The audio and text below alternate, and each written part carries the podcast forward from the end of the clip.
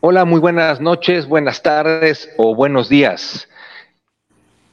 Bienvenidos a Discusiones Panenquitas, episodio 9. Borja, muy buenas noches. Muy buenas noches, Manuel. ¿Cómo estáis? Muy, contento de estar de vuelta aquí con el podcast, que hace ya unos par de semanas que no grabamos y ya tocaba otra vez. Así es, así es. Bueno, Ucelo, buenas noches. Ucelo de Niño Rata, ¿estás por ahí? Bueno, tal parece que no le, no, le gusta, no le gusta que lo saluden a Ucelo.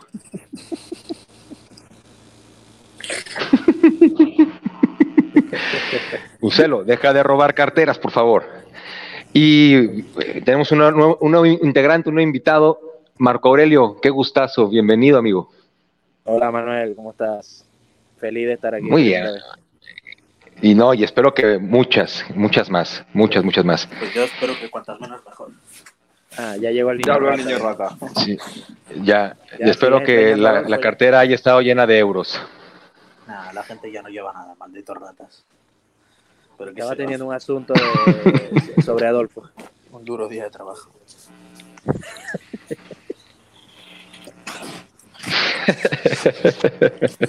Otro día más en la oficina. Correcto. Pues bueno, retomando un poquito lo que estábamos platicando eh, días, en días anteriores, pues va a comenzar el mercado de fichajes y pues bueno, la, idea de este, de este capítulo es poder dar un poquito a conocer qué es un mercado de fichajes, cómo le impacta eh, esto a los, a los clubs y más nada, ¿no? Vamos a ver también las tendencias de, todos los dimes y diretes triples y demás, este, pues ahora sí que noticias que vamos viendo con respecto a al devenir de los fichajes, ¿no? De la entrada y salida de jugadores. ¿Qué me pueden decir con respecto a qué es el mercado de fichajes? Es un grano en el culo para los clubs y es un granito de... Bueno, es oro para los putos representantes, tío hijos de puta, sanguijuelas, vampiros, se lo llevan todo. Exacto. pues es que, de hecho, el, mercado de fichajes, exactamente, es que ellos son los que manejan inicialmente, pues todo, todo, todo el dan, todo el dance denso de esto, ¿no? Para los clubes es una putada, pero para todos. Pero estos hijos de puta se lo llevan todo. No, hombre. Claro, ellos son los que le filtran la información a los periodistas para poder encarecer o abaratar un fichaje. Ellos son los que empiezan, que por lo general siempre tratan de, colocarlo con clubes grandes a sus jugadores para el interesado poder ofrecer un poquito más de dinero. Y claro está la comisión respectiva que la trata de pagar el club y no el jugador, ¿no? Que ese es el pan de cada día. Sí, bueno, pero esto también es la ventana también de, de, de los insider truchos, de los insider tiratriples que prácticamente casi el 90% jugaban a una carta, que era la de la del fichaje de Mbappé, pero bueno, aparentemente ya se están. Uy. Aparentemente parece que, la van a pegar. Uy. Mira, que, que, eso lo vamos a, esto lo vamos a tocar más adelante con, los insiders, porque sí hay mucho tema por tratar ahí, pero quiero abordar un poquito antes de eso. Eh, cuando ustedes saben en qué fechas comienza el, tema de los de los de la, ventana de fichajes, ¿cuándo comienza y cuándo termina? De entrada. Junio, el, el 1 de junio o de julio. Julio, julio de julio, ¿no? O sea, el 1 de julio. Lo que pasa, ahora, lo de Bellingham fue porque ellos tienen que reportar antes del 30 de junio, tienen que reportar ventas, por eso fue. José Luis Fran García, ¿qué? Y Gundogan, que no lo han presentado, pero tiene pinta. No, no sé, yo creo que es Ibrahim, yo creo que es junio, ¿no? No, sí, totalmente. Una cosa es que tú hagas el fichaje, que tú lo puedas presentar, pero la inscripción se hace a partir del 1 de julio, que es cuando está abierta la ventana. No sé. O sea, tú puedes, hacer, tú puedes llegar al acuerdo, tú puedes anunciarlo, pero lo que es el mercado de fichajes realmente es a partir del 1 de julio, que es cuando tú los puedes inscribir, aunque ya lo tengas cerrado de antes y lo hayas presentado. De... No, ahora ya, ya lo tengo aquí. La, dice aquí que cuando se abre la ventana de fichajes, se abre la, venta, la ventana el 12 de junio.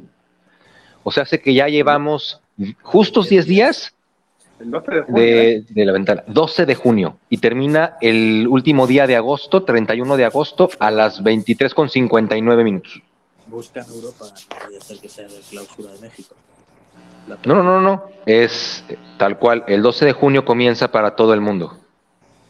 Y en, pero en los países, eh, no en todos, se acaba en la misma fecha.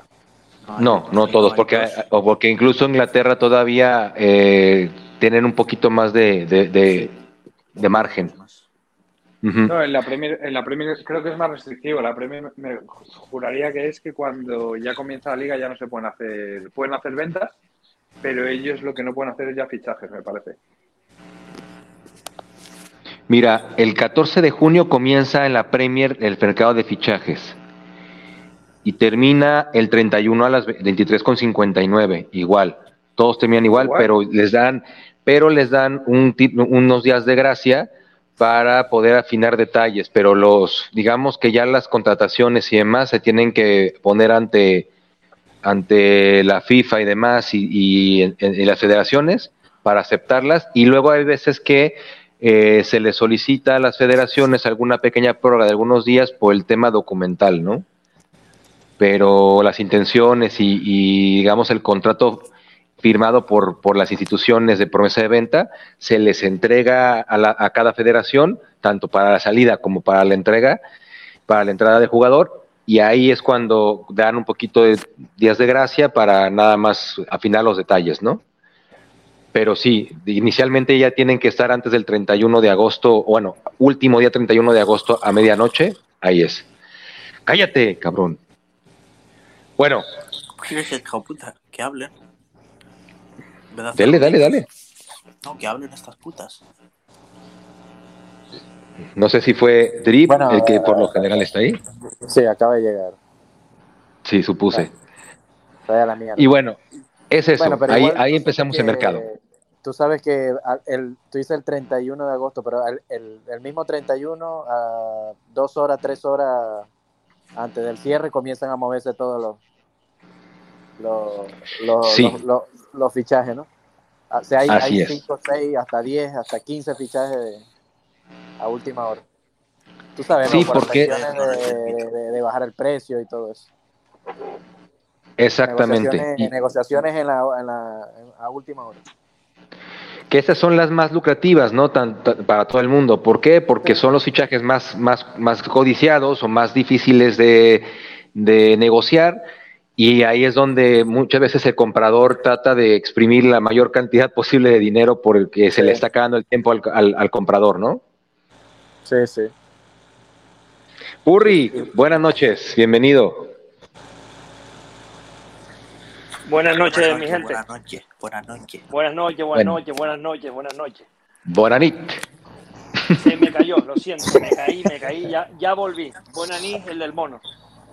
¿Te ¿De qué estábamos, de qué estábamos hablando? Eh, mercado de fichajes. Estamos apenas iniciando qué es un mercado de fichajes, cuándo empieza y cuándo termina. Y que, eh, usted lo acotó muy bien, es el, la fecha perfecta y idónea para todos los representantes de jugadores, ¿no? que es donde más marmajas se llevan. Ahora es época de insider por un tubo.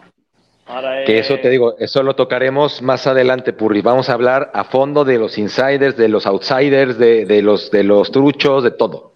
De los tiratriples, de todo vamos a hablar. Manuel, disculpa, Purri, llego una hora tarde.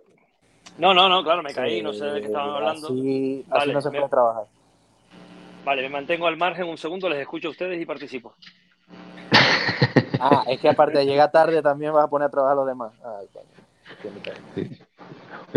bueno, Borja, tú que, tú que me, em, que, te, que ahora sí que te hemos tenido un poquito más calladito, que yo creo que a la gente le encanta escuchar tu voz.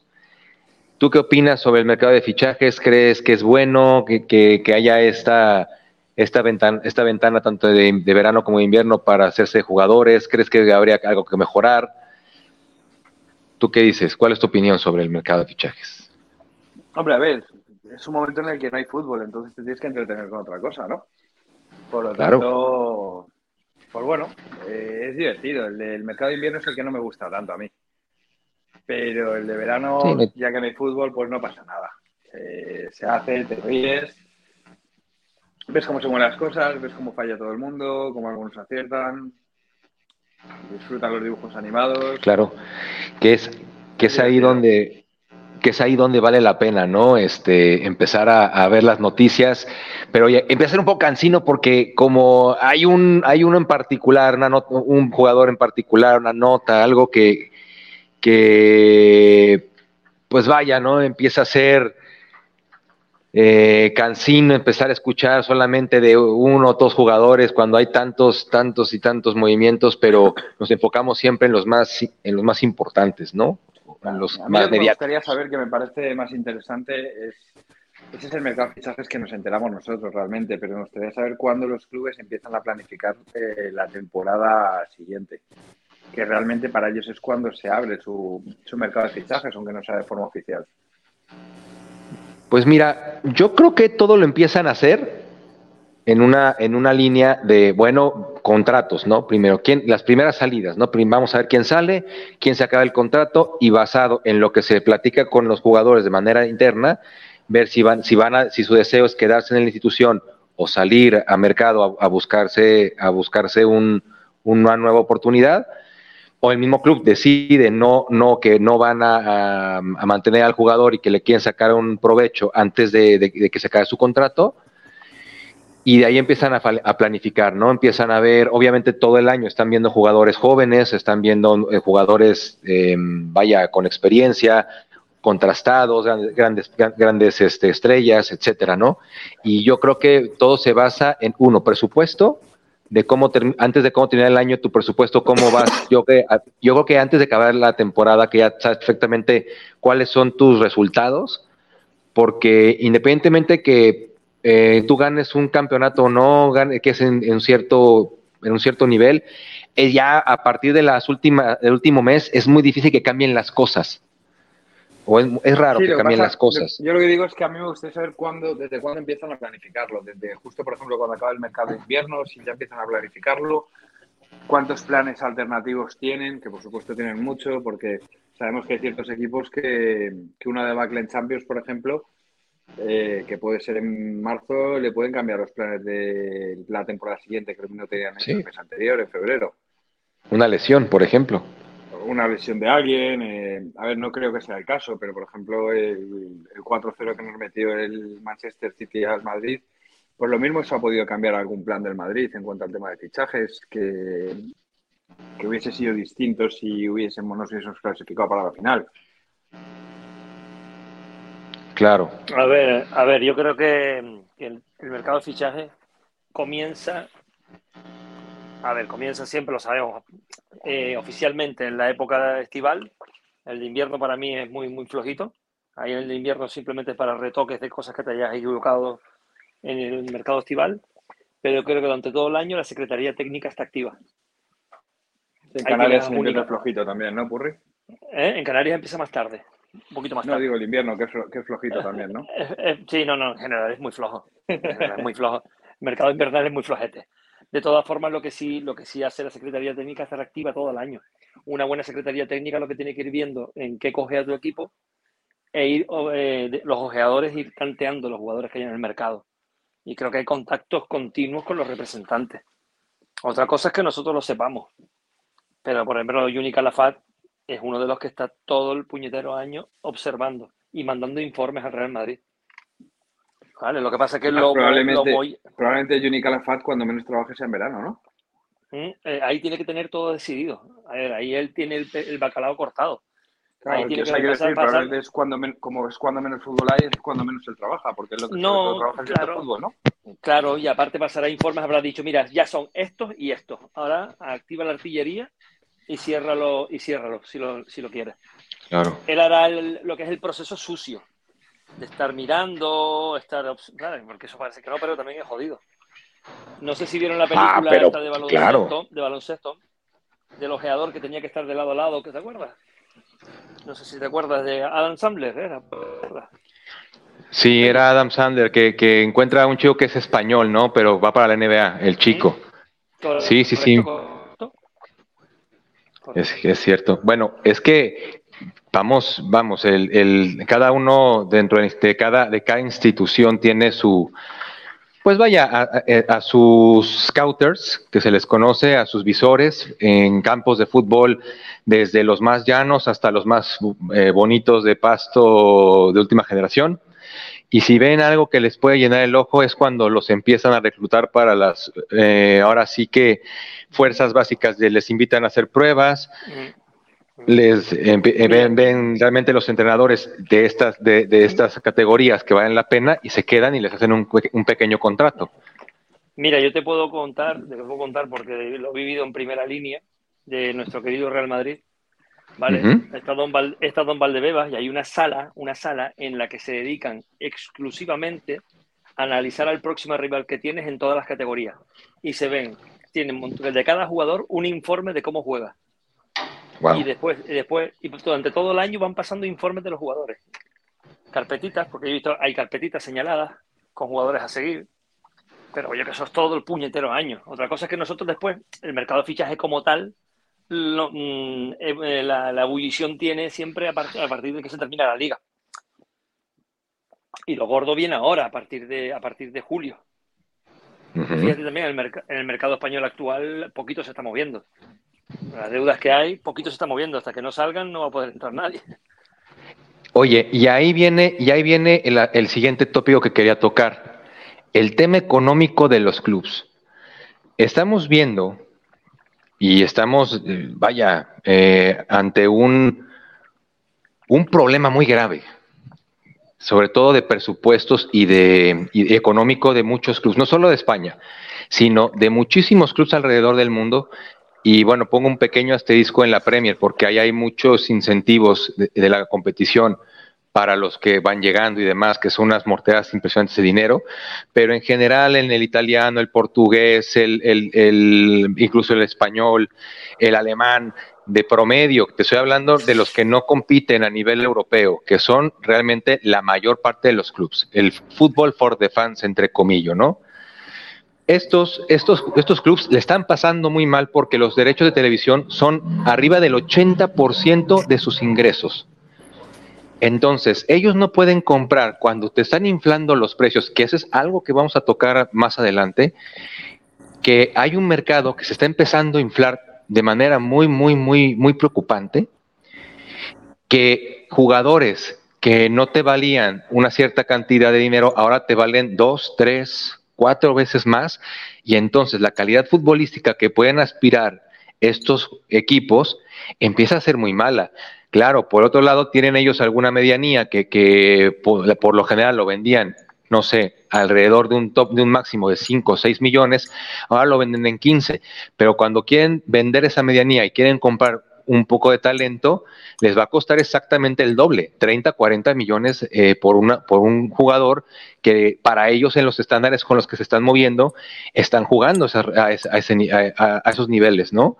Entonces, ¿qué pasa? El marketing no es suficiente porque no son clubs que, que, tengan gran repercusión a nivel internacional. Y entonces, eh, simplemente los ingresos que generan por el tema de taquilla, el tema de marketing, el tema de, de boletaje, el derecho de televisión y algunos patrocinadores no alcanza para poder mantener salarios, porque obviamente estos, estos fichajes, además de que su ficha es muy alta, los salarios empiezan a ser también bastante altos, ¿no? Las expectativas de los jugadores no tiene fin y los mismos eh, equipos no tienen ya muchas veces la manera de poder pagar salarios altísimos. Y es ahí donde pierden competitividad, porque si tú quieres un poquito de talento, y no te estoy hablando de jugadores de talla mundial, sino te estoy hablando de jugadores locales que muchas veces van a otras ligas que pueden ofrecer mucho más dinero y tú te quedas sin ese talento que te puede ayudar a mantener la categoría, a quedarte en una cierta medianía, a, conseguir los premios que te dan, que te piden los patrocinadores, ¿no? Los objetivos, de decir, tú tienes que llegar al décimo lugar para arriba para darte un bono y que llegues a un, a un, nivel de taquilla X para que yo te pueda mantener un bono, pero si tú no tienes ilusionada a esta, a esta población, a esta afición en la que si no tiene ilusión por un jugador, pues entonces empiezan a perder ese, ese, ese tipo de incentivos y no, gente no empieza, no empieza a ir, ¿no? No sé ustedes qué opinan sobre el, lo, lo inflacionado que está ahorita el mercado. Bueno, normal porque hay, ahora hay más equipos con dinero. Hay dinero, por supuesto, que no viene del fútbol, viene de inyección de capital, bien sea de, un estado, por ejemplo, el PSG, eh, algunos otros de multimillonarios. Eh, y entonces, claro, hay muchos más equipos con, con mucho más dinero todos quieren a los pocos jugadores con talento que hay, porque también eso se, suma que a la crisis que tenemos ahora con de talento en el fútbol, hay pocos jugadores vistosos. Y bueno, entonces cualquier jugador que medio prometa o medio se vea bonito, se encarece. Se te sube un precio 80, 100, 130 millones. Como el caso de reciente del fichaje del Madrid de Jude Bellingham, que es un pedazo de centrocampista, sí, muy bueno, pero es todavía muy joven, tiene 19 años. Eh, es más prometedor que realidad, aunque yo lo quiero, yo lo considero realidad. Eh, también tenemos otro que es otro inglés, que es Declan Rice, que es el, City parece que se lo va, lo va a conseguir fichar, pero por más de 100 millones también. Declan Rice es, bueno, ya sabemos Declan Rice, no ha demostrado nada todavía como para que cuente eso. Correcto. Eh, Chouameni también el año pasado, que tuvo una buena temporada, una, dos buenas temporadas en el Mónaco, y no lo pudimos sacar de allí si no hubiéramos pagado más de 80 millones. O sea, entonces, es por eso también. O sea, hay más equipos con dinero eh, y menos jugadores con talento. Hay menos variedad y cualquier cosa ahorita te cuesta un dineral. Y ese es, y ese es a lo que voy. Como ya hay una medianía que está, no una medianía, como los jugadores de talento ya están siendo pues muy costosos, también las medianías empiezan a subir igual, ¿no? ¿Por qué? Porque dicen, si este señor... Exacto, te cobran 60 millones. O sea, ya ha puesto el, listón muy alto. Para la Exacto. Sí, un, Sevilla no te lo, un Sevilla no te lo compra, por ejemplo. Un, un, un, Eintracht de, Frankfurt, olvídalo. Un, un Mijailo Mudrich, un Mijailo Mudrich 100 millones de euros. O sea, estamos haciendo locuras, barbaridades. Enzo Fernández 120 millones de euros. O sea, ya te estás yendo a unos niveles que solo pueden competir el Madrid por lo saneado que está y también por el tema deportivo, porque muchos jugadores también renuncian, aparte de lo que pueden ganar, por la gloria deportiva. Porque saben que esa cantidad, viéndolo visto, te lo van a pagar Qatar, te lo va a pagar la Arabia Saudita cuando tengas treinta y pico años. Pero solo se van a llevar jugadores grandes, de equipos grandes, ya en, fase terminal. ¿Vale? Y, esperemos que no se metan con los jóvenes, porque si se meten con los jóvenes acaban con el mercado. Y ni siquiera el Madrid va a tener opción de fichar a los jóvenes. Me habéis puesto el ejemplo del, Sevilla ahora mismo, y yo creo que el, Sevilla es, mi, mi opinión, es el, un equipo perfecto para analizar cómo está impactando el mercado de fichajes que estás diciendo, Manuel. El Sevilla, si os fijáis, durante bastantes años Monchi ha fichado bastante talento joven, que luego le ha servido para financiarse, vendiéndolo bastante más caro que lo había fichado. Y, así puede ir haciendo un equipo competitivo que durante muchos años el Sevilla está bastante arriba. Sin embargo, si miráis el Sevilla de los últimos tres o cuatro años, eh, no puede, no, puede. No puede fichar. fichando jugadores, la dimensión de jugadores que está fichando son jugadores veteranos y muchos que incluso vienen de vuelta. Y, pero ¿por qué ocurre eso? Pues porque, eh, como tú dices, eh, y estoy diciendo todos, Manuel, al final hay un, el mercado ha subido tanto que el Sevilla ya no puede jugarse la ficha a un Luis Fabiano de turno, a un Canuté, a un Adriano, a un Dani Alves, porque ahora va a llegar un club de la Premier y va a poner más dinero y le va a pagar más dinero a jugadores y lo acaba yendo para allá. Entonces, si os fijáis en el cambio de la política de fichajes del Sevilla en los últimos años con lo que hacía antes, es una barbaridad. Exacto. Y a ese, a ese es mi punto.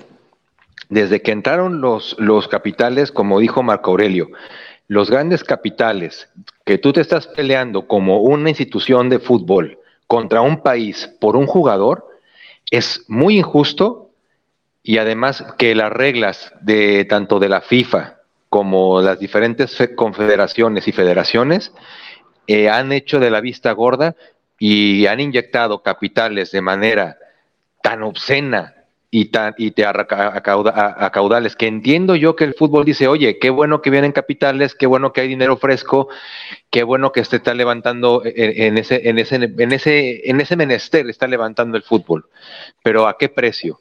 Y, y simplemente lo que están haciendo es una superliga trucha. ¿Y a qué me refiero con la superliga trucha? La superliga trucha es yo por tener más dinero puedo llegar a excluir a un Sevilla, a un Betis, a un Eintracht de Frankfurt, a un, a un el que, el que tú me pongas, incluso un Bayer Leverkusen, que son equipos que no son pequeños, pero tampoco son grandes capitales, que los cuales esta gente llega, les ofrece el doble de dinero a los jugadores y a la gente, y tan sencillo como voltean y se dan la, se dan la vuelta y se quedan en los equipos del Club Estado. Llámalo PSG, Manchester City, ahora viene el Newcastle. También puedo, puedo considerar pues estos, estos, grandes, estos grandes capitales al, Chelsea, que bueno, lo, lo tenía Ibrahimovic, el, uno de los grandes jeques petroleros, bueno, no jeques, es grandes empresarios petroleros rusos, que por el tema de, la guerra contra Ucrania se lo, se lo quitan y se lo empiezan y se lo dan a un grupo inversor estadounidense. Creo que son los dueños de los Dodgers si más no recuerdo bien. Y estás hablando que es un capital fuerte, fortísimo, muy fuerte, muy grande. Ojo ahí, Manuel, perdona que te corte, que parece que también parece ser que Arabia Saudí está detrás de eso, de la operación del Chelsea, ¿vale? Sumado a. Entonces, estás hablando que son capitales de los cuales tú vas con tus 100 millones que te costó sudor y sangre y títulos para poderlo conseguir y esta gente te lo da en un patrocinio. Entonces, cuando tú estás revisando los números como, como, como líder de, de, cada liga y te haces de la vista gorda, como le ha pasado al, al, presidente de la liga de Francia, al presidente de la liga de la Premier League y, y unos grandes, etcétera, y, no, y ya no quiero decir de la UEFA, pues estás en completa desventaja y es ahí donde los están equivocando los tiros los, los, los clubes pequeños con el tema de fútbol for the fans, porque han atacado al Real Madrid y a, la, Juventus y al Barcelona, que han sido los primeros, los primeros impulsores de la Superliga. Y la primera parte de esto es poner un alto a estos capitales, poniéndoles unas restricciones salariales y restricciones también en cuestión de comisiones para los mismos agentes y obviamente tener alineaciones más justas y tener una, una, equidad en cuestión de, competitividad. ¿Qué pasa aquí? Obviamente eh, la gente no ve más allá de no ve más allá de dos tres árboles cuando hay un bosque entero eh, más adelante y no están viendo realmente el peligro que está que está viendo en estos momentos. El peligro que yo les comento es estos capitales que hacen su, Superliga trucha te están quitando a base de talonario talento diferencial que poco a poco te van a ir haciendo perder competitividad. Y ese es el problema, porque ellos solitos van a empezarse a pasar jugadores súper inflados, los cuales va a haber un momento en el cual los clubes normales, que por mucha gestión grandes que este y buena que hagan, no van a alcanzar porque esta gente llega y dice cuánto vale el, cuánto vale vamos pues, el Madrid o el Barcelona, no, pues cada uno vale 1.500 o 1.800 millones. Perfecto. Ahí empezamos a, empezamos a invertir esas cantidades de, dinero para nuestros fichajes. Y es lo que ha pasado con el City, ¿no? Sí, también la...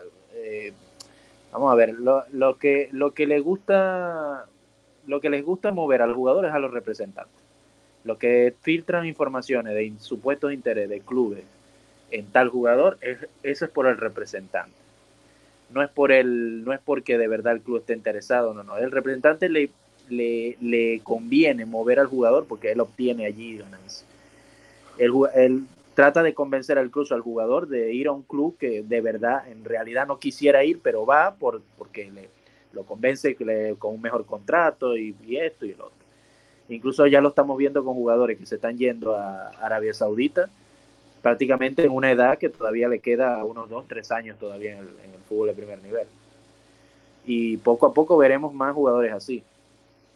Entonces, también es la, la cuestión es, es, que te ofrecen en otros sitios, este tipo de equipos eh, dopados financieramente, le pueden dar un mejor contrato a, a, un jugador, pero no un mejor contrato, un contrato impensado por él.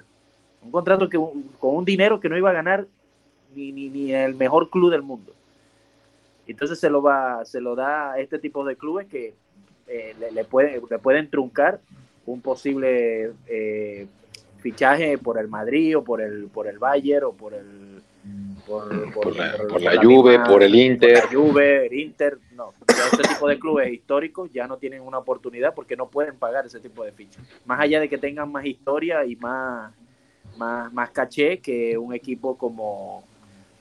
Bueno, ya el City ya te está ganando cierto, pero un equipo como el PSG, por ejemplo. Pero, por ejemplo, el City. ¿El City a base de qué, Marco? ¿A base de qué está sí, claro, haciendo su, claro, su es historia? Es, es, la misma, es el mismo tema que estamos desarrollando. O sea, ya tienen una historia, eh, cierta, cierta historia, pero ¿por qué? Porque, bueno, invirtió por más de, bueno, ¿cuándo fue comprado el City? Hace como 15 años. O sea, 1.600 millones. 1.600 millones, 1.500 millones. Y, y, y, y, y, qué ha recuperado? O sea, ha invertido 1.500 que, millones, eh, pero ¿qué ha recuperado? Nada. El, do, el dopaje financiero no te, no te garantiza el éxito deportivo. A Lo lo, hemos que yo estado. me remito, el City, el, Bueno, pero claro, si tú pagas- ahora. Pero si tú, si tú financias siete años de, de, de- con dopaje financiero, quizás no ganes nada, pero si lo financias el doble, o sea, 15 años, quizás ganes algo, como fue el, el caso del City. Y, que acaba de ganar y una- aparte, y, a- y una aparte por ejemplo, en el, aparte en el PSG lo hemos visto. Ya se están cansando del PSG, ya el juguete ya no les gusta. Ahora van para otro juguete, que es el Manchester United. O sea, se han Sí, cansado están- del están PSG, destruyendo no el fútbol. europeo. están destruyendo el fútbol y carrera de los jugadores. Lo que pasa es que los jugadores no son conscientes. Ellos se centran mucho, bueno, algunos, se En centran el- mucho en lo que van a ganar. Pero su carrera claro. deportiva se trunca. Por ejemplo, el caso de Winaldo era un buen centrocampista, muy bueno. Y, y, y iba, bueno, claro, eh, iba a fichar por el Barcelona, que claro, bueno, el Barcelona también es otro club fallido, pero iba a tener un cierto protagonismo en el Barcelona, iba a tener una, una, una mejor carrera deportiva, hablando deportivamente. Y viene y el PSG le dice, mira, ¿cuánto te ofrece el Barcelona? Tanto, yo te ofrezco el doble. Pum, y se va al PSG donde ni juega, donde al final lo tuvieron que prestar a la Roma y anda dando bandazos allí que, que se trunca la carrera. Era un buen jugador y, y- y solamente por dinero terminó en la Roma, o sea, imagínate. Claro. O sea, y cobrando del PSG. O sea, terminó la Roma cobrando del PSG, porque la Roma no, no le debe pagar ni el 30% de esa ficha. Y, es, y, ese es, y, ese es a lo, y ese es a lo que voy. El tema de, de- del mercado de fichajes es que no hay reglas. No hay reglas. Simplemente es abres tal fecha, cierras tal fecha. Y podemos ser un poco entre, entre ligas un poco laxos para el tema documental. De ahí en fuera, todo lo demás es completamente, completamente, este, ¿cómo te puedo decir? Al aire, libre.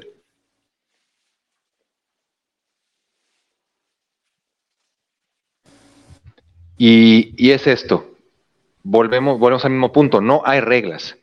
No hay reglas en donde tú puedas decir, oye, tiene que haber una limitante en cuestiones de, de salario, una limitante en cuestiones de contratos. Y eso, quieras que no, termina siendo el, pues sí, un, un capitalismo salvaje en el que el que tenga más dinero se lleva al jugador que me queda claro, es una subasta y, todos los jugadores tienen derecho a cobrar lo, lo, lo que, más, lo, que, lo que más puedan sacar de, de, los clubes. Pero también si no tiene cuidado el deporte y, y cuidamos a los que realmente están generando esto, que son los clubes y además los jugadores, porque bien, podemos tener una promesa que valga la pena y la estamos haciendo pedazos porque la mandaron a un club en el cual no va a tener ese rendimiento y simplemente por la pasta se está haciendo pedazos en su carrera y otra, los, los mismos clubes no tienen ya los fondos suficientes, el fondo económico o el músculo financiero suficiente para poder pues vaya, a cometer a cierto, a cometer cierto talento porque ya lo tienen los capitales de dopados como que digo, como los de, como los clubes de estado. Esto ha sido eh, y es una nueva realidad que entiendo yo que los clubes de, pues de antaño, como el Bayern Múnich, como el Barcelona, como el, eh, como el Real Madrid, la, la Juventus, etcétera, que eran capitales netamente del fútbol, pues dominaban ¿no? este, el deporte. Ahora que vienen nuevos jugadores con, nuevos, con nuevo dinero, con dinero pues obviamente muchísimo más poderoso, es ahí donde los controles tienen que permear. ¿Por qué? Porque estamos total y completamente desproporcionados del mercado. Y esto, el Madrid, el, Bayern, la Juventus, el Inter, el Milan, todos estos grandes clubes de, siempre van a seguir flotando. Pero ¿qué va a pasar con los Cádiz, con los Granada, con los, mm, no sé, con el Fenerbahce, con, con todos los Dinamo de Kiev? Con todos estos equipos que no son tan poderosos ni, ni con marketing ni con, ni, con, ni, con títulos, pues van a terminar desapareciendo o cayendo en, manos de, capitales y va, va, a pasar, va a pasar a manos de capitales, mm, no sé, de clubes, o yéndose a, a clubes de Estado o a otro tipo de capitales por la misma necesidad de poder subsistir fíjate que actualmente en el fútbol español la mayoría están acogidos por alfileres. Todos han intentado acoger al CVC porque no les queda más remedio para vivir, para existir. Y, siendo un negocio ruinoso para los clubes, ¿eh? Claro. cavar su propia tumba. Pero lo que está claro es que esto se va a parar cuando la FIFA y la UEFA metan manos y pongan límites salariales y restricciones. Pues, el, problema, es que ya hay límites salariales. No, pero más, más, muy peligroso. No, más duro, Panita, ¿cómo estás, Panita? Bienvenido. ¿Cómo andan? Bien. Yo siento que esto es peligroso, lo que está pasando en, en los mercados últimos, toda esta vorágine de dinero exorbitado, lo de que ahora Arabia y, y Qatar quieran pagar esos precios, China también. O sea, yo para mí es peligroso porque siento que o le ponen un límite como hacen en la NBA o siento que el fútbol va a llegar a un punto donde los equipos no van a tener no van a poder acceder a la cantidad de dinero. Es que no estamos siendo conscientes, para mí, dos, que un jugador de fútbol gane 200 millones, 300 millones, 100 millones, 70 millones, ya es, es como son números altísimos, o sea, pero altísimos, o sea, es una cosa de, locos. Yo creo que alguien tiene que pararlo. Y la UEFA ha demostrado que no ha sido capaz porque porque hay leyes que deben que hay existen leyes para pararlo. Pero igual si el, el, que debe el ente que debe accionar esas leyes no funciona tampoco es como que podamos hacer algo. La UEFA en algún momento yo, yo ni siquiera metería a la UEFA yo digo la FIFA. La misma FIFA debería meterse ya porque está bueno de esos, de esos, de esas cantidades tan absurdas que se están manejando en el fútbol, me parece a mí, que en algún momento puede acabar y ojalá no acabe mal, porque es que a eso vamos, para mí. Pero, pana, el problema también de por qué la UEFA no se ha metido es el conflicto de intereses. ¿Y cómo se va a meter la UEFA a regular el Paris Saint Germain si uno de los patrocinadores de la UEFA es Bein Sports? Bueno, ahí entramos en el tema de esos, de la, de la, de los, de las tranchullos que hay por detrás, ¿no? Como todo. Pero yo creo que independientemente de eso, en algún momento tendrán que intervenir porque para mí se le está allí saliendo de las manos. dicen que este año parece que se va a empezar a aplicar un poco lo del fair play, que lo han ido retrasando a raíz de lo del COVID y demás. Pero, pero es que la UEFA ha hecho la vista gorda con el fair play que ya tienen ellos. Y es el problema, si leyes hay. Si el problema es por qué no las aplican las leyes. La ley es que, es, que es, eso, la jurisprudencia existe. Lo que dijo Pana es perfectamente eso. Sí, hay leyes que, te que protegen a los, a los clubes y protegen el, el desempeño limpio de las acciones en el mercado. Sin embargo, el que le toca velar por esos intereses está completamente podrido y no es por una, una, apreciación mía, simplemente nos vamos a los hechos con Seferín en su gestión. Adelante de la UEFA, se ha puesto en contra del de, juego limpio porque se ha hecho de la vista gorda con respecto al dopaje financiero porque ha habido momentos en los cuales ya no ha habido forma de hacer, la tapadera de estos clubes, los castigan, que supuestamente los castigaban sin ir a Champions, me acuerdo perfectamente con el PSG les pasó lo mismo, y sin embargo, momentos más tarde les quita el castigo por tecnicismos buscados por la misma federación, bueno, por la misma UEFA. Así de sencillo. Entonces, teniendo estos controles, pero no tenemos quien los aplique, pues estamos en una indefensión terrible y es por eso que los clubes como la Juventus, el Barcelona y el, Real Madrid están por la labor de buscarse algo más equitativo como la Superliga. Porque les digo, esto que están haciendo ahora los, los clubes eh, Estado es hacer su Superliga trucha a base de talonario. Y eso, créanme, va a afectar lo ya muy peleado por, por la, tontamente por los otros clubes, como Fútbol for the Fans. Vamos a terminar viendo que van a quebrar muchísimos clubes, si no es que ya empezamos a ver clubes quebrados, porque la pandemia dejó muchísimo damnificado y están todos con, con créditos a 20, 25, 30 años para poder sanear sus cuentas y más o menos sobrevivir con el poco talento que pueden, que pueden comprar, porque ahora lo han subido te todo. te digo una cosa, el, el, grupo de clubes de ese saco que estás poniendo, los de la parte española, la parte de la Liga Española, están rogando o deberían estar rogando que venga Mbappé. Deberían estar rogando. Porque un fichaje así a la Liga Española le traería muchísimo más ingresos. Bueno, digo yo, no sé, no sé qué tan diferente, qué, tanto ingreso puede traer aparte del que ya tenía. Que ese, es el, ese, es el, tema, e, ese es el tema, Marco, y, y es a donde vamos a abordar en este momento. ¿Qué tan beneficioso es el tema de los grandes jugadores franquicia? Va, ahora sí, expon tu punto por ese lado. Bueno, que el jugador franquicia es un jugador que todos quieren ver.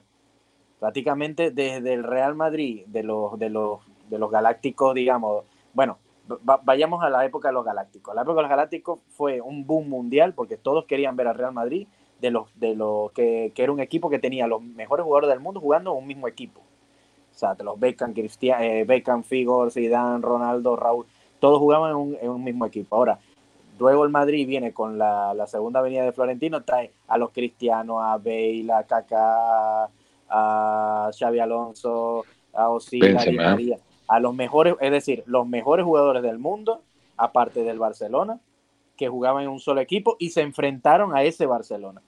Entonces, ahora el Madrid necesita es hacer lo mismo, claro, en una medida muy diferente, porque ya no existen esos grandes jugadores, ya no existe esa, ese material hoy en día, pero con Mbappé, que es el mejor jugador del mundo, lo intentó también en su momento con Haaland, pero yo creo que Haaland ya es un barco que ya zarpó. Pero, aunque, ojo con esa cláusula, ¿no? Ojo. Pero con Mbappé, bueno, todos quieren ver a Mbappé jugando al Real Madrid. Todos quisieran ver a Mbappé jugando al Real Madrid. Es el mejor jugador del mundo. Lo quieren ver con Vinicius, porque eso es otra cosa, que no sería Mbappé, sería Mbappé con Vinicius, con Bellingham, con Rodrigo, con Modric, con Kroos. O sea, tendríamos otra vez ese equipo de grandes estrellas en un solo equipo. Y eso lo quiere ver todo el mundo. Solo faltaría que el Barcelona, y el Barcelona, bueno, todavía teniendo a Lewandowski, a Gundogan, que me parece un buen refuerzo, Faltaría que el Barcelona también diera un golpe sobre la mesa con otro fichaje llamativo, que bueno, eso es imposible, pero bueno, sería como la guinda, ¿no? Que viniera Mbappé y el Barcelona también se, se, hiciera con un buen fichaje para volver otra vez a la, vistosidad, a la gente que quiere ver un clásico, quiere ver a los grandes jugadores en, el Madrid. El Madrid hay que tener grandes jugadores. El Madrid no puede tener tantos fichajes de jóvenes, tantas promesas, porque eso no, no, no llama la atención. Son promesas nada más. Y, obviamos un dato importante. No solo el hecho de que el Madrid los tenga, es que si el Madrid los trae o el Barcelona los trae, atrae contratos publicitarios más potentes. Claro, claro, la gente quiere ver la liga. no, claro, la liga cobras más por la liga, cobras más, pagas más a los clubes, ¿vale? Porque los sponsors van a pagarte más. Y eso puede ser como una tabla de flotación. O sea, que realmente interesa que estén aquí. Claro. Tú la liga Oye, ¿tú, crees que, ¿tú crees que no va a haber un bono adicional? tú ves que va a haber un bono adicional de los patrocinadores de cada uno de los clubes. Oye, yo tengo, eh, recibo a, Mbappé, bueno, al Madrid de Mbappé o al Madrid de Haaland, al Madrid del jugador franquicia, aquí en Granada, y entonces tú le pides o le, o le exiges a los patrocinadores un bono adicional porque vamos a, aquí vamos a, traer a este jugador por la que es parte de la liga y obviamente voy a decir, claro, porque ya todo el mundo va a ver el partido de Granada contra el Madrid porque va a jugar Mbappé. Los pinchazos televisivos a nivel mundial, no es lo mismo. Si tú dejas Mbappé en Madrid, mira, a pasa de, 10 millones a 15 millones de pinchazos televisivos. O, la típica, la típica que está pasando hoy en día con el nuevo formato de, la Copa del Rey. Que le toque a un equipo de segunda B, que le toque al Madrid. ¿Te imaginas ese equipo que el presupuesto es nada? qué sé yo, 200 mil euros, 100 mil euros y, y, y, y vengan y traigan Mbappé a su estadio. Pero que lo está viendo con las lo está viendo con las camisetas. Las camisetas te han pasado de costar 80, 90 euros a costar 350 euros. Y los pagan. No es que la gente no, está muy cara. No, no es que lo pagan. Existe gente que lo paga. Y si mientras exista gente que lo pague, olvídate. Bueno, es negocio, ese es el mercado. Show must go on, está claro. Show must go on. Y siempre vas a tener que pagar. Sí, claro no, vas a poder ir al Bernabéu tres veces al, año, solamente vas a poder ir una vez y ya, pero bueno. ¿Que tú crees que el, el PSG no se haya, independientemente de todo lo que ha gastado, no se haya beneficiado de haber traído a Neymar, a Messi y a Mbappé? Y que toda la liga, la liga francesa no se benefició, por supuesto que se benefició. Se beneficiaron. solo que hubo un sobrepago, solo que hubo un sobrecoste de inversión. Eso es muy Sí, claro, pero porque, porque Qatar no le importaba, a Qatar no le importaba el tema de ganar o perder. Pero si hubiera sido en, en otras circunstancias, digamos que quitando el PSG, que fue el que realmente trajo el talento ahí, los demás ganaron mucho dinero. te, te, pongo un ejemplo, te pongo un ejemplo. Antes de llegar Mbappé, ¿vale? Yo creo que la liga francesa tenía contratos de derechos televisivos de 200 millones de euros. Creo que este año se iba a superar el récord de mil millones de euros, la nueva negociación. Claro, se le ha ido Messi, se le va Mbappé, de los 670 que tienen o 680 que tiene, no van a poder superar esa cifra, va a bajarle. Por eso digo que las estrellas atraen también eso, que puedan negociar mejores contratos. pero es la clave, es la clave. ¿Tú crees que, por ejemplo, Messi. Messi, Messi podrá. Mira, español están encantados de que no vengan Mbappé. Claro, claro, claro. No, no, no, digo que están encantados de que no venga Mbappé Madrid. De que no venga, que no venga. No, tiene que venir. Le va a reflotar a ellos. Económicamente le reflota. Piensa, cómo funciona este país. Este país funciona con la envidia y la gente está encantada de que haya, ahora haya equipos ah. que tengan más dinero que el Real Madrid. ¿Cuándo era el apogeo? ¿Cuándo era el apogeo de la Liga Española? Con Messi Cristiano. pero, Borja, yo, yo entiendo que, es el sentir, ese es el sentir del aficionado, pero yo creo que todos los, los dueños de clubes están que, que suplican porque venga el francés. Sí, sí, los dueños vale, pero yo digo que los aficionados están encantados de que de repente haya uno que tenga más dinero que tú sin percatarse de dónde viene ese dinero. Pues, pues yo, Por la envidia que tiene el Madrid. Te digo una cosa, como aficionado al Real Madrid que soy y aficionado al Unión Deportiva Las Palmas, para mí es una ilusión tremenda ver un Las Palmas Real Madrid con, la, con los, las estrellas que te va a traer el Real Madrid. Es que solo hasta por ver a Vallejo. Pero claro. porque, eres de las, porque eres del Real Madrid, pero un, no, uno, un, pero un, uno de las palmas que no le va al Madrid eh, está muy por la labor de decir que, que, no venga. Claro, lo que tiene es envidia al Madrid. Parece mentira, Purri, que no se pasa en el país en el que vive. Pero yo creo, Borja, que independientemente de eso, lo que se va a generar, ya sea positivo o negativamente, va a hacer que se genere mucho más la liga. O sea, Puedes ya cobrar más derechos de televisión. Exacto, exacto. Lo que pasa es que lo que se va a generar, el marketing El alrededor del jugador, todo eso es, lo- es como lo que hay hoy con Vinicius, que a cada estadio que va es, siempre tú sabes que va a pasar algo, ya sea con el estadio. Ahora agréguenle a Mbappé.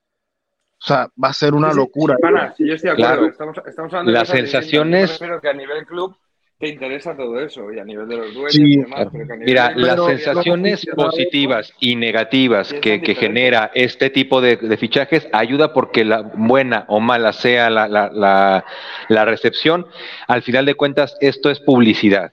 Entonces, ya sea porque odien al jugador o porque lo amen, van a ir a verlo.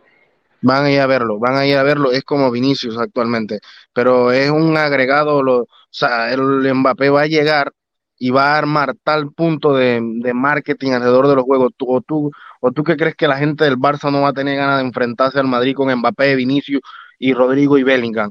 La gente va a querer enfrentarse a nosotros ahora. Nosotros somos como el, el archienemigo de todos, por así decirlo, de la liga, y todos van a querer enfrentarse a nosotros y los partidos contra nosotros van, van, van a ser de tal magnitud que los equipos van a ir a ganarnos, que es lo que de siempre, pero a eso agrégale más que ahora tenemos a Mbappé, cuando si llega, ojalá llegue.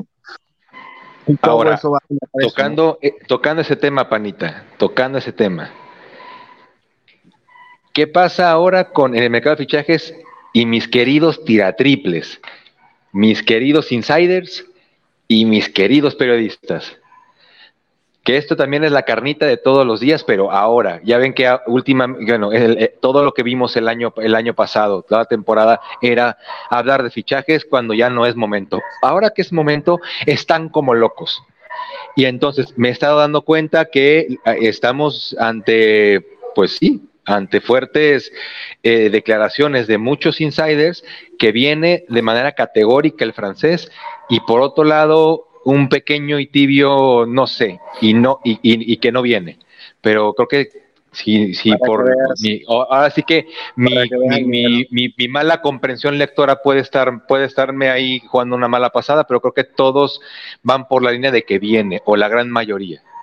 Mira, ¿Qué opinan quitando, para, para dejar una cosa clara, quitando, quitando en, el- Mbappé, en Insiders no metes a Coyotito, ¿no? Ahí le metes en tira triple, ¿verdad? Claro, por supuesto. Él Ah, es vale, mi tía- él, él- él es mi Steve Curry de, de las informaciones. pero Vale, para que quede claro que, que ese, que ese Dejando de lado- de Insider tiene lo mismo que tenemos. Ah, sí, lado- no, no, no. Nosotros somos los outsiders y yo me considero un outsider. dejando de lado a Mbappé, pero lo que hay generado alrededor del Real Madrid con el tema fichajes ya me está, es de locos. Si no hace mucho, de hecho hoy vi en que Fox decía que el Madrid iba por Blajovic, o sea, cosas como tan absurdas que, o sea, lo que hay es, la gente ahorita mismo está el que tirando, tirando, tirando y el que la pega, pues la pegó, me explico. Es un poco lo que ha pasado con Coyotito, que el tipo lleva dos años en diciendo que viene y es como que a finales, a la- a las finales pues sí tuvo razón o pegó lo del, del tipo Que- que tiró. Que Pero- mira que yo estoy, yo estoy, yo estoy, yo estoy realmente muy contento de que le esté yendo bien y que se ha muerto con la suya y que si le sale, ya, Es ya yo creo que sería haber cosechado después de arar tanto en el desierto, ¿eh? Y ya le salió una plantita y qué Es que lo- plantita está es- saliendo. Es, lo admirable, la- porque es que había que jugársela. Que ¿Quién pensaba que iba a venir Mbappé al Madrid? O sea, es que eso era impensado, impensado. Nosotros dábamos por hecho que era imposible.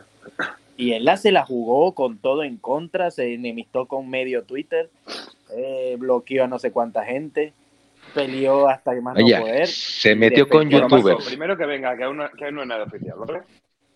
¿Ah? Todavía no ha llegado, todavía no ha habido un comunicado oficial. Y recuerda No, que en este, yo- que en este, digo- en este podcast somos fieles creyentes de San Comunicado Oficial, ¿eh? Comunidad. No, pero yo lo digo porque yo personalmente creo que sí va a venir. Yo creo que está demasiado a tiro. Todo indica que bien. Solo que Yo también, ya yo me hice la idea de que va a venir, o sí, sea, yo creo que sí. no es, no es, no es un tema porque Gonzalo, por ejemplo, decía en Telegram, no, porque es que estamos confiando en páginas fake, páginas, más allá de los fake y la información que sale, yo para mí es que han pasado tantas cosas o sea, situaciones, circunstancias, en lo de la carta de Mbappé, Mbappé sale y habla, o sea, todo como que se ha ido dando a que eso pase. El 14 a José Lu, que parece un detalle menor, pero para mí no lo es. Indica, indica mucho eso, indica mucho que haya elegido el 14 por encima del 9 libre. Exacto, llamativo, Muchos detalles, muchos detalles. El darle el 7 a Vinicius también por una especie de apoyo porque sabe que le van a traer una estrella del calibre de él o superior.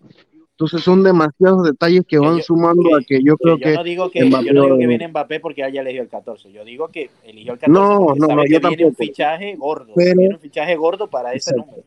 Exacto. Es que yo lo siento mucho, pero yo no veo nada que me indique que vaya a venir. ¿eh?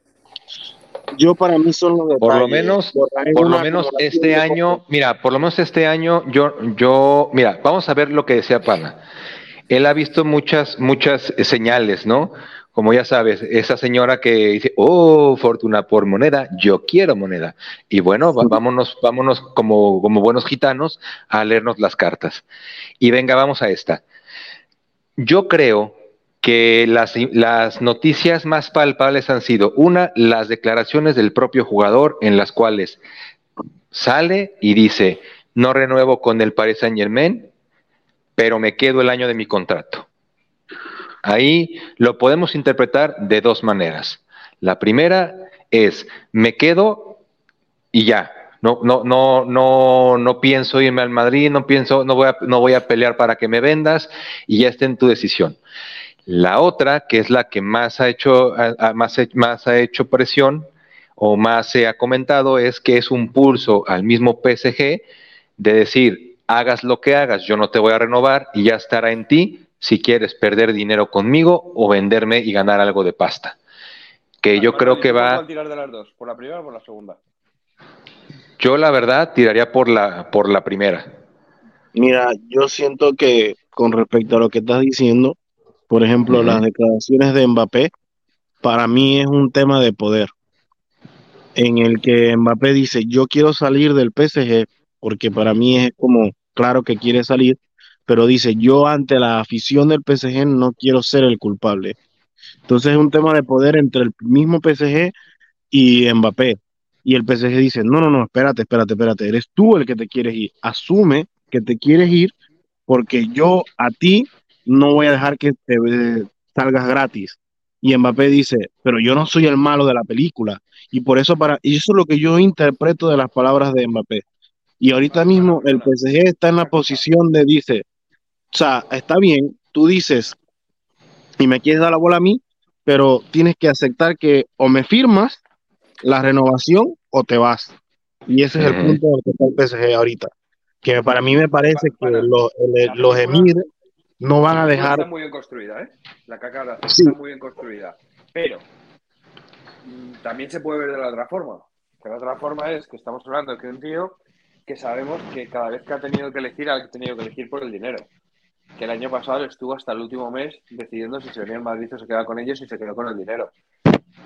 Eh, la mm, carta puede ser también perfectamente una opción que diga, oye, yo no voy a seguir y te estoy obligando a que me pongas otra oferta brutal en la mesa para que me renueves por mucho más dinero. Y viendo los movimientos anteriores de Mbappé, no digo yo que tú no tengas razón, ¿vale? Pero viendo los movimientos y la trayectoria que ha tenido este chico con su amor al dinero, que no soy yo que lo critique, que lo mismo le quiero yo el dinero más que él, pero a mí me hace pensar que lo mismo lo que está haciendo ahí es buscar otra oferta del Paris Saint Germain para renovar y por más dinero. O sea, un nuevo pulso, pero al contrario, sino un pulso en el que me, me, voy, me voy, me voy, pero si me das una pastita, me, puede que me quede. Claro, es, lo que, es, lo que, ha dicho claramente que sabemos que ha dicho es que yo juego un año más y que no voy a renovar. Exacto, eso fue lo que dijo. eso fue lo que dijo. y, y él dijo, y en las dos declaraciones que ha salido, de hecho, en el, cuando citó al Le Parisien, creo que fue, él dijo, yo me quedo. Y en las declaraciones también dijo, yo me quedo. Pero yo creo que es un pulso, pero viéndolo desde el punto de vista que tú dices, también es una posibilidad, porque al final hablamos de, es de Mbappé, y Mbappé es incierto en las decisiones. Yo lo que sí digo es... Nada, perdona, pana, no es incierto, es muy cierto las decisiones. Hemos visto que Bueno, durante todo este tiempo ha preferido Lo, digo, lo digo desde el punto de vista desde el Real Madrid. Para el Real Madrid, Mbappé es incierto, porque no sabes cuándo te va a dar la razón, porque hasta ahora, en tres momentos que ha debido de, pues no lo ha hecho. Por eso digo que es incierto en ese, en ese tema. Pero si lo ves desde el punto del PSG, el tipo es, o sea, es claro en las decisiones que al final toma, ¿no? Pero lo que yo te Para quiero mí, decir, ojalá venga, de verdad, ¿eh? Pero No, se, y se para mí palpa, también- se, palpa, se palpa algo Pero- diferente. Esta vez se es- palpa algo es- a eso es lo que voy. Yo no sé, he visto demasiadas eh, cosas como, como y yo no yo hablo, yo quito a- en, en lo que a mí para mí me dice que hay posibilidades bastante grandes de que venga. Yo no hablo de los insiders de ni de Coyotito ni de todos estos que hablan alrededor. Eh, Yo hablo- Ramón Álvarez de monetización, por Pero ejemplo. perdonadme, ¿qué palpáis diferente? En serio. Yo con lo que te digo, el Le Parisien, que es un diario que, ha- que filtra lo que el PSG quiere, las declaraciones de Mbappé, o sea, son Pero, varias ¿qué ha dicho que circunstancias que ¿Qué le ha dicho llevan que a eso. El Madrid también que necesita un jugador, que Benzema se fuese, o sea, que no digo que Benzema se fue para que Mbappé viniera, pero es una circunstancia Mira, más que va es que dando lo que yo digo. los factores, Es los factores están muy, muy, al- pero las Perfecto. monedas siguen en el aire, pana, porque los factores, entiendo, No, yo también te, que te no. compro, Yo también te compro, por ejemplo, mandamos a Hazard, pero es que ah, se puede ver de dos maneras, diciendo, no, es que eh, mandamos a Hazard fuera del Madrid, les adelantamos el contrato y lo sacamos porque vamos a, a alivianar más salarial porque va a venir. Pero también, por otro lado, estás hablando que contablemente nosotros recibimos por parte de Legends, mediante, bueno, Sixth Street por parte de Legends, que va a manejar lo del, el- nos, manejó, dio el, el adelanto por 300 millones de euros eh, para el tema del estadio, de la, de la administración del estadio en días de no partido, pues adelantamos a Jovic y adelantamos a Hazard antes del 30 de junio, que es cuando cortamos el tema fiscal. Entonces, ahí se ve de dos, de dos maneras diferentes, ¿vas de acuerdo? Uno, el romántico o el que queremos, el que queremos que es, ah, no, están a- a- bajando la masa salarial, eh, a Benzema ya se va, eh, se fue, las dos, los, dos, este, de los dos jugadores que más cobran ya no hay, ya podemos traernos a una mega estrella. Se, se vale también pensar así. Y como en la otra también se vale de, bueno, fue un, fue un momento, una oportunidad de mercado para Benzema, el que se vaya ahora, porque es un dineral que no se va a ofrecer nadie, lo toma, coincide con que también el Madrid ya tenía planeado adelantarle a Hazard este año que, que, no, que no va a estar para que pudiera cuadrar antes del 30 de junio. Quiero y por eso mismo también a Bellingham le pudimos adelantar el fichaje y no esperarnos a julio al siguiente año, sino que a, a- meterlo en este año fiscal por las, pues vaya, por todo el tema que, que, que, que acarreamos de ganancias por lo de, por lo de Legends. Dependiendo del cristal con que se mire, podemos tener un panorama diferente, porque la moneda está al 50-50. Sí, está el 50. Está el Pero Yo- ¿qué se 50. palpa so- que yo todavía hasta- este año, Manuel? ¿Qué, No, diferen- yo- qué diferencia hay? Para mí hay ¿Qué palpáis de que este muchas diferencias. Ojo, que lo primero que digo, que yo quiero que venga, porque es un jugador de clase mundial. Mira, Creo que No sé, mira, lo nosotros único estamos que venga, en esa línea. Es que no sé las ilusiones ni. la diferencia, la diferencia más grande que hay para mí es que el año pasado estaba Benzema y este año no está Benzema. Y eso para mí es una gran diferencia. Porque, y no es un tema de que no podían jugar juntos, yo no hablo de eso. Hablo un tema de que el Madrid ahora no tiene una estrella eh, así eh, que genere tanto. Y para mí, Pero te- pero yo para, quiero creo del creer, quiero creer que tiene Mbappé que sabe equipo, ¿eh? que si él llega al Madrid, lo que va a generar, ya Oye, sea cuidado, pana, que hay gente que te puede colgar porque no estás diciendo que Vinicius tiene ese talento. Cuidado, panita, que hay no, yo soy gitanos claro. que se pueden poner de malas. No, no, no. Ahí estás hablando del Madrid, que el Madrid lo necesita. Estás hablando que Mbappé puede decir que es el momento de venir. Es hay el momento de actor venir. Que es fundamental, que es Yo- el Paris es que que es el dueño del jugador. Y hemos visto como el Paris Saint-Germain Sí, ya se han ofrecido 200 pero- millones en una situación exactamente igual que esta y han dicho que no. No sé qué os hace pensar Pero que no es sí. igual. ¿Sabes por ¿Cómo qué no es igual? Un año de contrato que le quedaba. Sí, pero, pero ahora se les puede ir gratis. Porque ahora no, no lo necesitan. Y el año, y, el año, y el año pasado, ¿qué fue, pana? ¿Y el año pasado qué fue, pana? No, sí, pero porque estaba el Mundial de Qatar. Estaba, estaba el Mundial de Qatar. y ellos querían la imagen de Mbappé. Lo amenazaron, le pusieron un cañón en la frente. No, yo más allá de la amenaza, era Qatar. Pero de dinero, cañonazos de dinero. Mbappé era la imagen del Mundial, estaba todo esto en torno al Mundial, y por eso yo siento de que fue muy, ahora no. Yo, Cállate, pana, eso, eh, no seas coyolover, pana. No, ¿qué tiene que ver coyolover, carajo? Yo pana, nunca he creído en ese tipo de cosas. compro lo del mundial. Pero, yo hablo es, yo no hablo, yo no hablo de la lo de, de, los insiders y su puta madre, no, yo no hablo de eso, yo lo que estoy hablando es de, los, hechos, que a mí, los de hechos, los factos, lo que tenemos, lo que tenemos, a mí me lleva a que puede, que evidentemente me puedo equivocar claramente, o sea, si el, el tipo es poco confiable, pero yo quiero creer que él siente de que ahora es el momento porque sabe que va a ser la estrella del Real Madrid.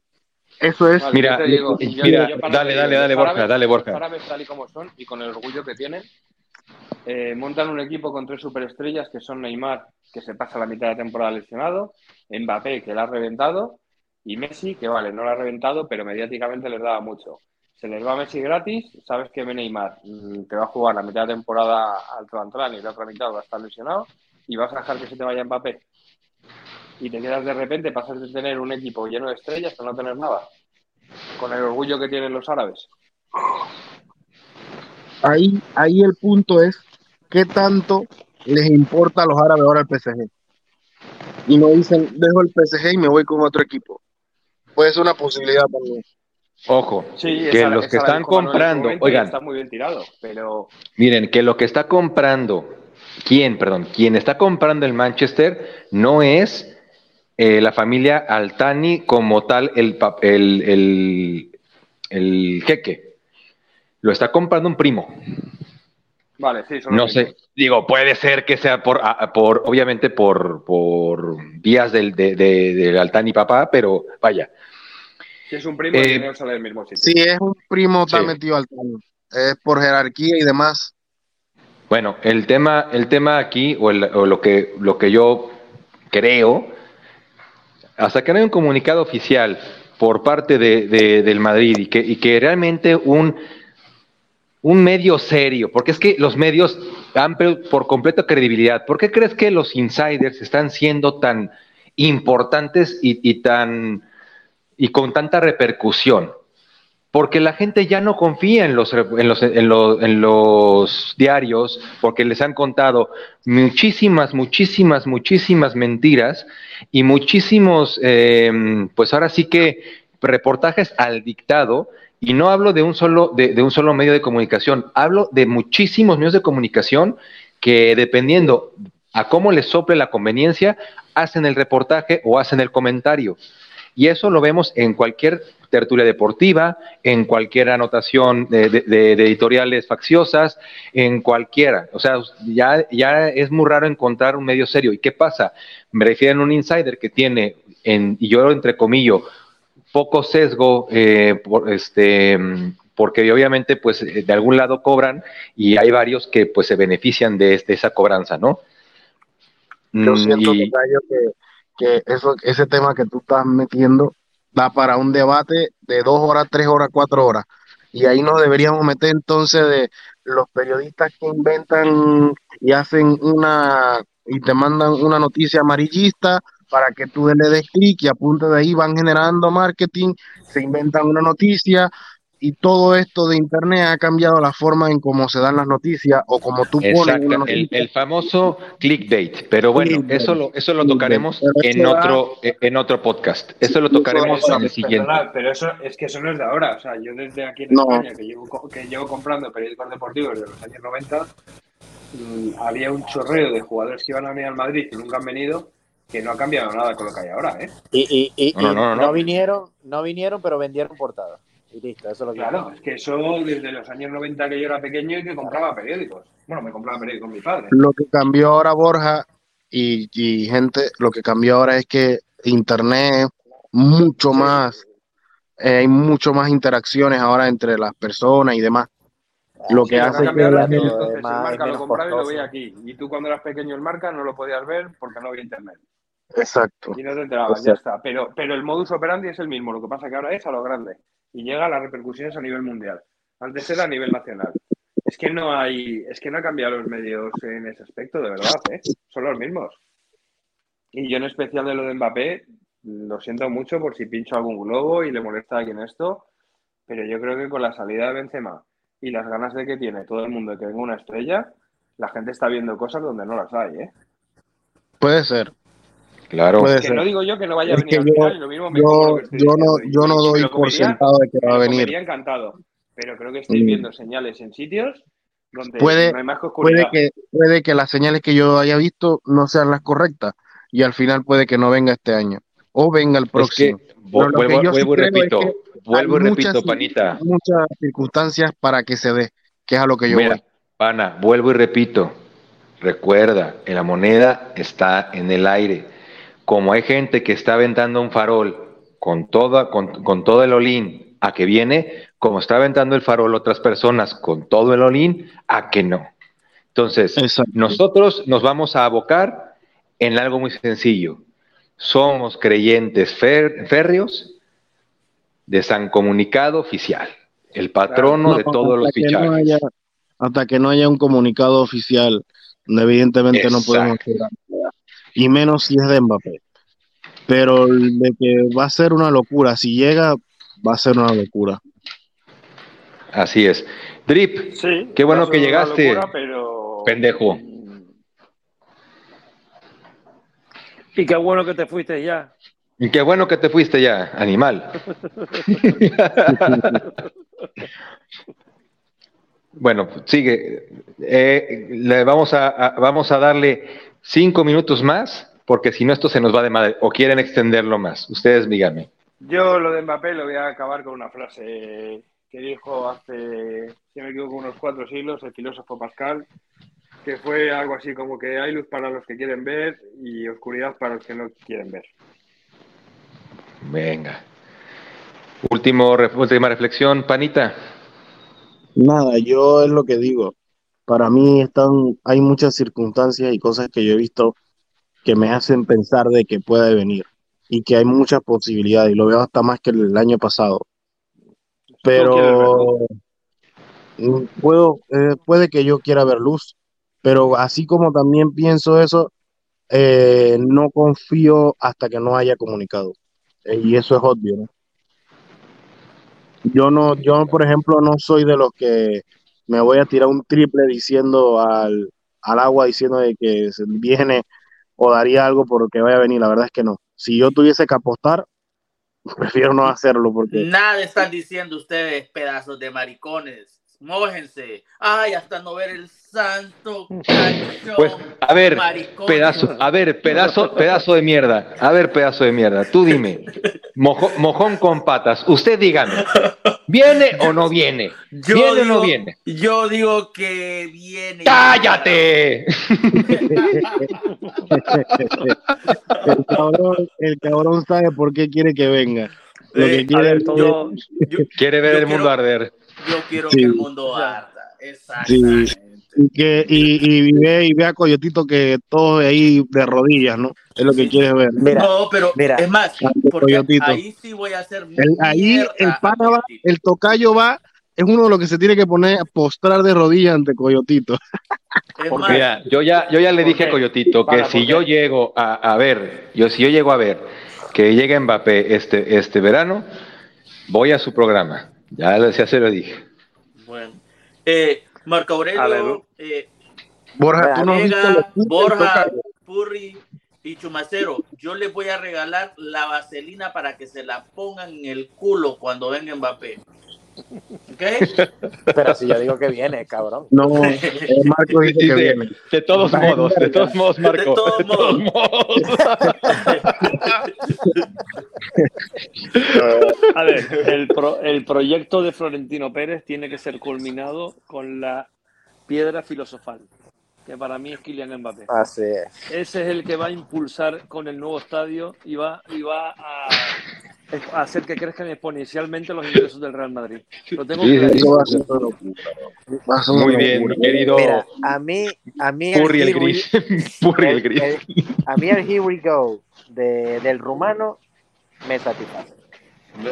Ya está, ya, ya salió el, ya salió el Here We Go. No, no, no, no, de, no, no, no, de. Fraudicio, todavía No, no. no, no, no, no, no, Recuerda que, ¿dónde? recuerda que Fraudicio, Fraudicio nunca dio un Here We Go de Mbappé al Madrid. Nunca. No. Nunca lo dio. No. Y, y cuando ni, él ni el pone año eso, pasado, ni el año general, pasado, ¿no? que todo el mundo daba por sentado que Kylian Mbappé iba arriba al Madrid, él nunca puso Here We Go. Nunca. No, él, él puso Here, he's gone. O sea, se mandó a mudar. dijo, dijo que, lo- dijo que gone. se estaba él, desarrollando. él por lo general cuando pone eso. Cuando dice cuando Here ya pone Go, eso, sí, es que el comunicado del Madrid está a, lo- a las horas de salir. Si sale Here We Ah. Go del rumano, yo me doy por me doy por satisfecho, digo, Mira, ustedes, Después ustedes de eso, piensen- Después de que él pone eso, sale el comunicado del Madrid como a, la- a, la- a las horas. Bueno, Por ahí después, de que, después de que ponga eso, todos le vamos a mandar un mensaje a Gonzalo y le vamos a decir, con tu dinero lo estamos fichando. sí, sí, sí, sí. hay, que hay que agradecerle a Gonzalo que puso de su dinero. Manuel, te voy a lo decir que una está- cosa. lo- lo- Soy, tienes el podcast, soy lleno de malditos cromistas. Sí, No, hoy, hoy, Mbappé, cuando lo que hemos fichado es, y eso sí que es seguro ya, que lo tenemos en casa, es un tremendo pelotero Bellingham. como es Bellingham, y os olvidáis de él, y Claro, lo único que hace exacto. es en un tío que no está ni en el Madrid todavía. Eh, Borja, Borja, no. no me Borja, interrumpas para parece eso, tengo algo más cronistas. importante que decir. Borja. Eh. Loreto, Pues- un saludo muy especial de mi parte, con todo mi corazón. Espero que, que le estés pasando bien cuando estés escuchando este podcast. podcast. Menos mal que lo has dicho porque ya te iba a echar la bronca. Ah, yo sé. perfecto. Pues, pues miren, de- tirando, tirando ya eh, este podcast, porque seguramente ha de ser el más cromista que hemos escuchado en todo lo que llevamos de temporada. Cabrones. Eh, última reflexión, Marco. Viene. ¿Tú, tú, ¿Tú qué dices, Marco? ¿Viene o no viene, Kylian Mbappé? Tu última reflexión.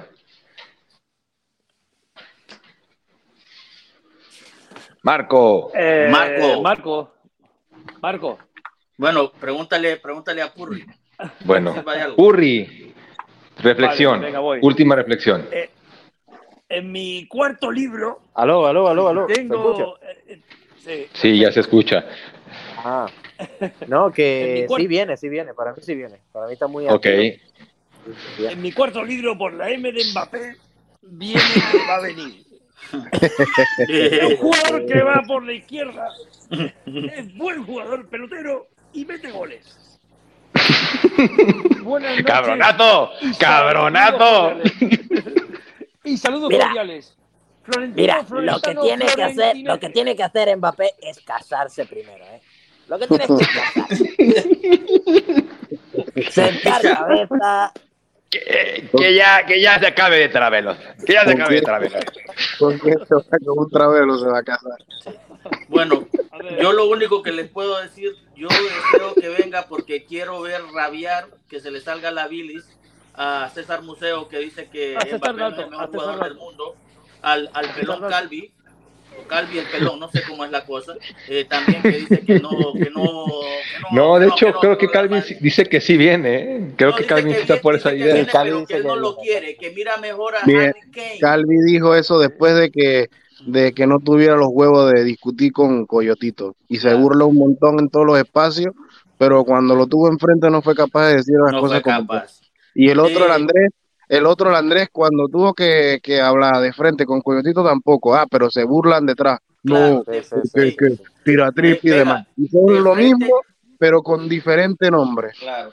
Y también Bueno, yo nada más estoy tiene- escuchando un- una cromación a. Coyotito el día de hoy, que qué bruto, ¿eh? los va a hacer administradores de su espacio, cabrones. Una cosa, una cosa es ser cromista de alguien y otra cosa es decir la verdad. Aquí Claro. estamos todos de acuerdo que todos son lo mismo, Eh, pero estos, estos que mencionamos últimos, se quieren hacer los distintos al, al coyotito y son lo Que le mismo. tienen envidia porque aquel les pasó Ah, no, es que todos son tiratriples. Bueno, Calvin no es un tiratriples, porque la verdad es que él nunca maneja informaciones, tipo de cosas, pero Andrés, sí, sí maneja sus informaciones No, pero y yo siento que se ha pero tirado. Zubli maneja, pero Zubli maneja información.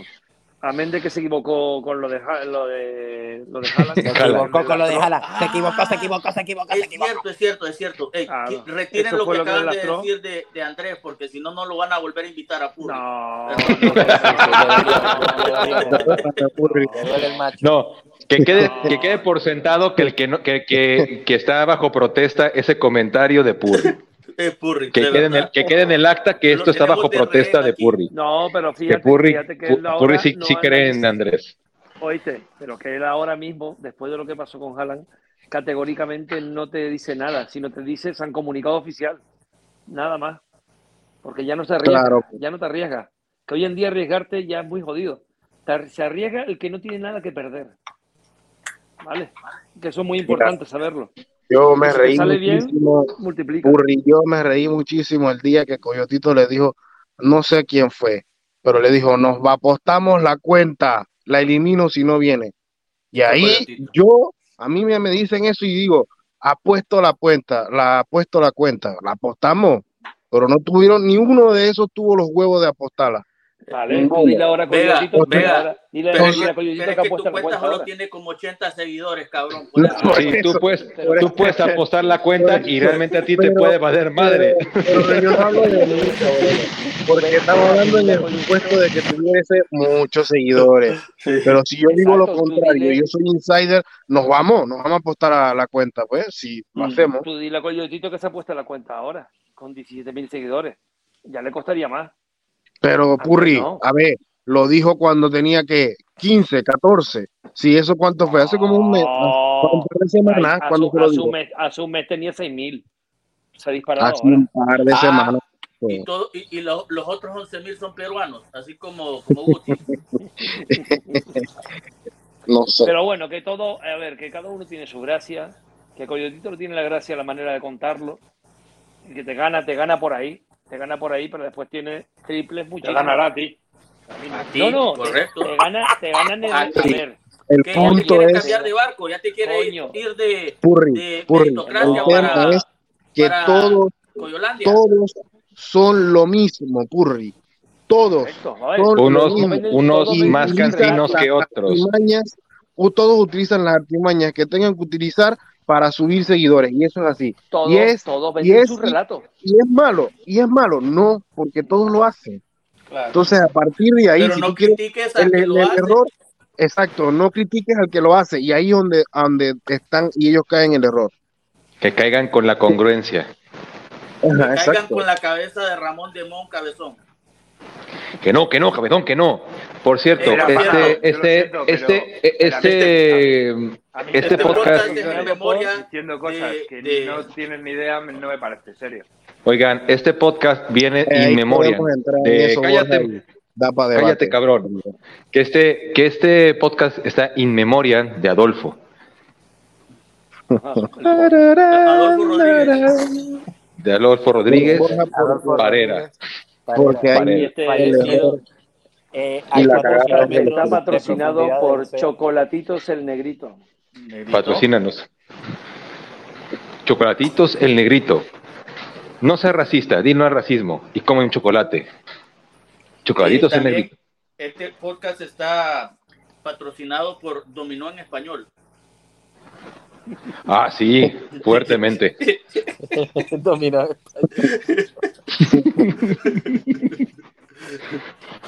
Y bueno, aquí lo- con esto concluimos. Hecho, a lo hecho, a lo hecho pecho.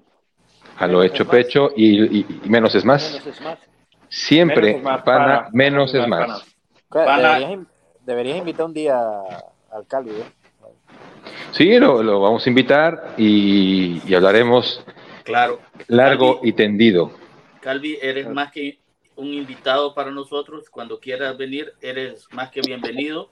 Eso sí que vas a tener que aguantar calor, papá. Ah, sí, eso es verdad. Que bueno, creo que dentro de todo en el podcast nos portamos bastante civilizados, quitando que somos unos putos animales en los espacios. Entonces, creo que mm, vamos por buen camino. Cerramos este podcast. Muchas gracias, chicos. Eh, esperemos que no sea tan larga la espera del siguiente. Y Bueno. que San Comunicado Oficial nos ampare. Ok, una cosa antes de que nos vayamos, Chumacero. Miro que tenemos una hora 25 minutos. Yo creo que si cortas las participaciones de Vega, quedamos como en 30 minutos, cabrón. Hubo una Está participación de Vega que se extendió demasiado. Puedes cortar eso. Recuerda que siempre Va, menos es más, entré- pana. Va que cuando entré que todos nos hicieron un monólogo. Yo no me eché ni un monólogo. Cállate, Drip. Hasta luego, chicos. Hasta la próxima. Hasta luego. Mira, Chao. mira,